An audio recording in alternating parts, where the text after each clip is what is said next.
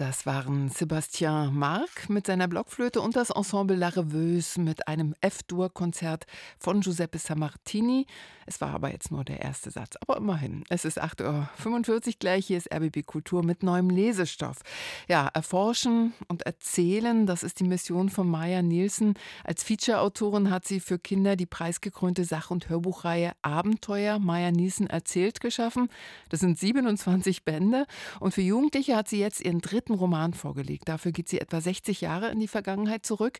Die Begegnung mit dem Zeitzeugen Joachim Neumann hat sie auf die Idee gebracht, einer jungen Leserschaft seine Geschichte zu erzählen. Der Tunnelbauer heißt das Buch für alle ab 13. Sonja Kessen kennt es bereits. Sonja, wird hier so ein Stück Berlin-Historie lebendig? Ja, und wie? Auf jeden Fall. Das ist ja ein spannender Stoff für Jugendliche, weil er auf wahren Begebenheiten beruht und weil die Personen auch nur wenig älter sind als die Leserschaft selbst.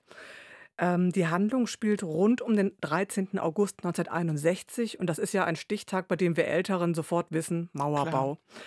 Aber wie präsent ist die deutsch-deutsche Teilung bei Jüngeren? Also das ist ganz wichtig davon zu erzählen und das ist auch ein guter Zeitpunkt, jetzt davon zu erzählen, finde ich. Und dazu hat Maja Nielsen eben viele Gespräche mit Joachim Neumann geführt. Der hat damals als Fluchthelfer zu den Tunnelgräbern gehört und er arbeitet heute noch als Zeitzeuge mit der Stiftung Berliner Mauer zusammen. Außerdem ist sie dann sehr tief in die Recherche eingestiegen, um eben dieses Phänomen Mauerbau und Flucht fundiert zu literarisieren. Hm, aber wie gelingt ihr das? Wie packt sie den Stoff an? Spannend und unmittelbar, okay. finde ich. Also mich hat sie sofort eingefangen. Die ersten Zeilen beschreiben Achim, so heißt er hier in der Geschichte, Achims illegalen Grenzübertritt von der DDR zur BRD. In der Tasche hat er den geliehenen Schweizer Pass von einem Schweizer Studenten. Das war eine Organisation aus dem Westen, die sich da eben drum gekümmert hat. Das ist viel Beklemmung, viel Herzschlag und da bin ich wirklich schon am Übergang Friedrichstraße richtig mit dabei in der Geschichte. Und dann erzählt Maya Nielsen ähm, sehr geschickt weiter, finde ich, nämlich nicht linear, sondern sie arbeitet zeitlich versetzt, auch mit Rückblenden. Sie verknappt die Szenen, der Ton ist fast sachlich, auch die Figuren sprechen sehr, mhm. sehr nüchtern. Und da merken wir Leser, Wahrscheinlich halten sie nur so diese seelischen Strapazen aus. Also da ist kein Platz für Sentimentalität, sondern das geht wirklich vorwärts und man muss sich konzentrieren. Und auch wenn Achim hier die Hauptfigur in der Geschichte ist, so haben wir hier einen allwissenden Erzähler und der nimmt uns mit in diese komplexe Lebenswelt im geteilten Berlin. Also da schauen wir mal in das Leben von Achims Freundin Chris, mal in das seiner Schwester Bea, mal blicken wir auch ins Gefängnis, Mal sind wir im Westen, mal im Osten und auf beiden Seiten, so erleben wir es, ist die Wut einfach riesengroß, dass Familien, Freunde, Liebespaare so auseinandergerissen worden sind durch den Mauerbau und ähm, der Wunsch ist eben da, wieder zusammen zu sein. Und bei Achim natürlich noch obendrauf die Sehnsucht nach Chris, denn das ist so eine ganz zarte Liebesgeschichte, die gerade erst mhm. angefangen hat. Und mit Achims Flucht vom Osten in den Westen geht es also los. Und wie wird der dann zum Tunnelbauer? Ja, also eigentlich könnte er jetzt sehr bequem in Westberlin sein Studium der Bautechnik fortsetzen, aber die Dankbarkeit für seine eigene Fluchtmöglichkeit und auch der Wunsch, jetzt anderen zu helfen und natürlich auch seine Chris mit rüber zu bekommen, also dieser Wunsch ist einfach da und ähm, schon haben wir eine Rückblende nach dem Abitur im Sommer 61. Da hat er noch so ganz fröhliche Sommertage mit seiner Clique, dem Club Nansen 66, so haben sie sich genannt nach ihrer Schule. Also da feiern sie auf Usedom die Freiheit und sind so richtig in Freundschaft verbunden. Und genau da schlägt das Schicksal zu. Einer dieser Jungs, Lampe genannt, der wird verhaftet. Er soll ein Agent aus dem Westen sein und wandert tatsächlich unschuldig für mehrere Jahre in Haft. Und das ist ein Schlüsselmoment für Achim. Dem ist klar, so kann er nicht leben, so will er nicht leben. Und jetzt lässt er wirklich alles zurück.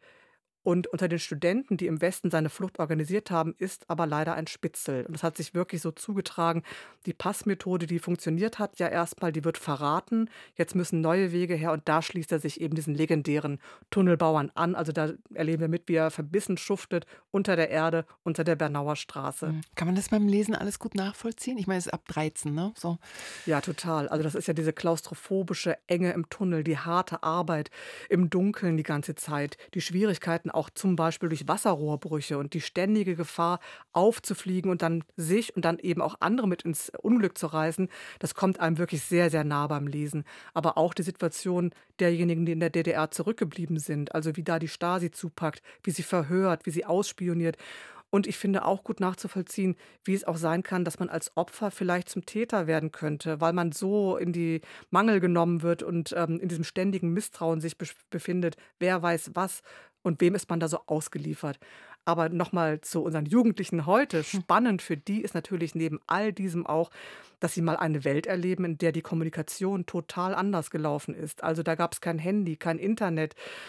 Da ist diese Schnelligkeit gar nicht gegeben, sondern diese ganzen großen Wagnisse. Dafür gab es Briefe, Telefonzellen, mutige Kuriere, die so nach ausgeklügelten, kodierten Systemen informiert haben. Das ist wirklich atemlos und bedrückend, finde ich. Und mir gefällt aber sehr gut, dass Maja Nielsen es immer wieder schafft, auch so Bilder fürs Innen und Außen zu schaffen, also so zu verbinden, dass man einfach auch Momente des Innehaltens hat. Und das klingt relativ am Anfang zum Beispiel so. Es war leichtsinnig von ihm, sich Fremden anzuvertrauen. Es ist, als zöge Achim in dieser Nacht eine Mauer in sich hoch. Die Mauer, mit der sie West-Berlin eingeschlossen hatten. Jetzt war sie auch in ihm. Wahnsinn. Ein Jugendbuch, das nahebringt, dass es eben nicht selbstverständlich ist, in Freiheit und Demokratie zu leben. Ne? Genau, und ich möchte auch noch ergänzen, es gibt dazu auch Unterrichtsmaterial ah. vom Gerstenberg Verlag von der 5. bis zur 13. Klasse. Habe ich mir alles angeguckt, finde ich super. Ich habe mir auch das Video angeguckt.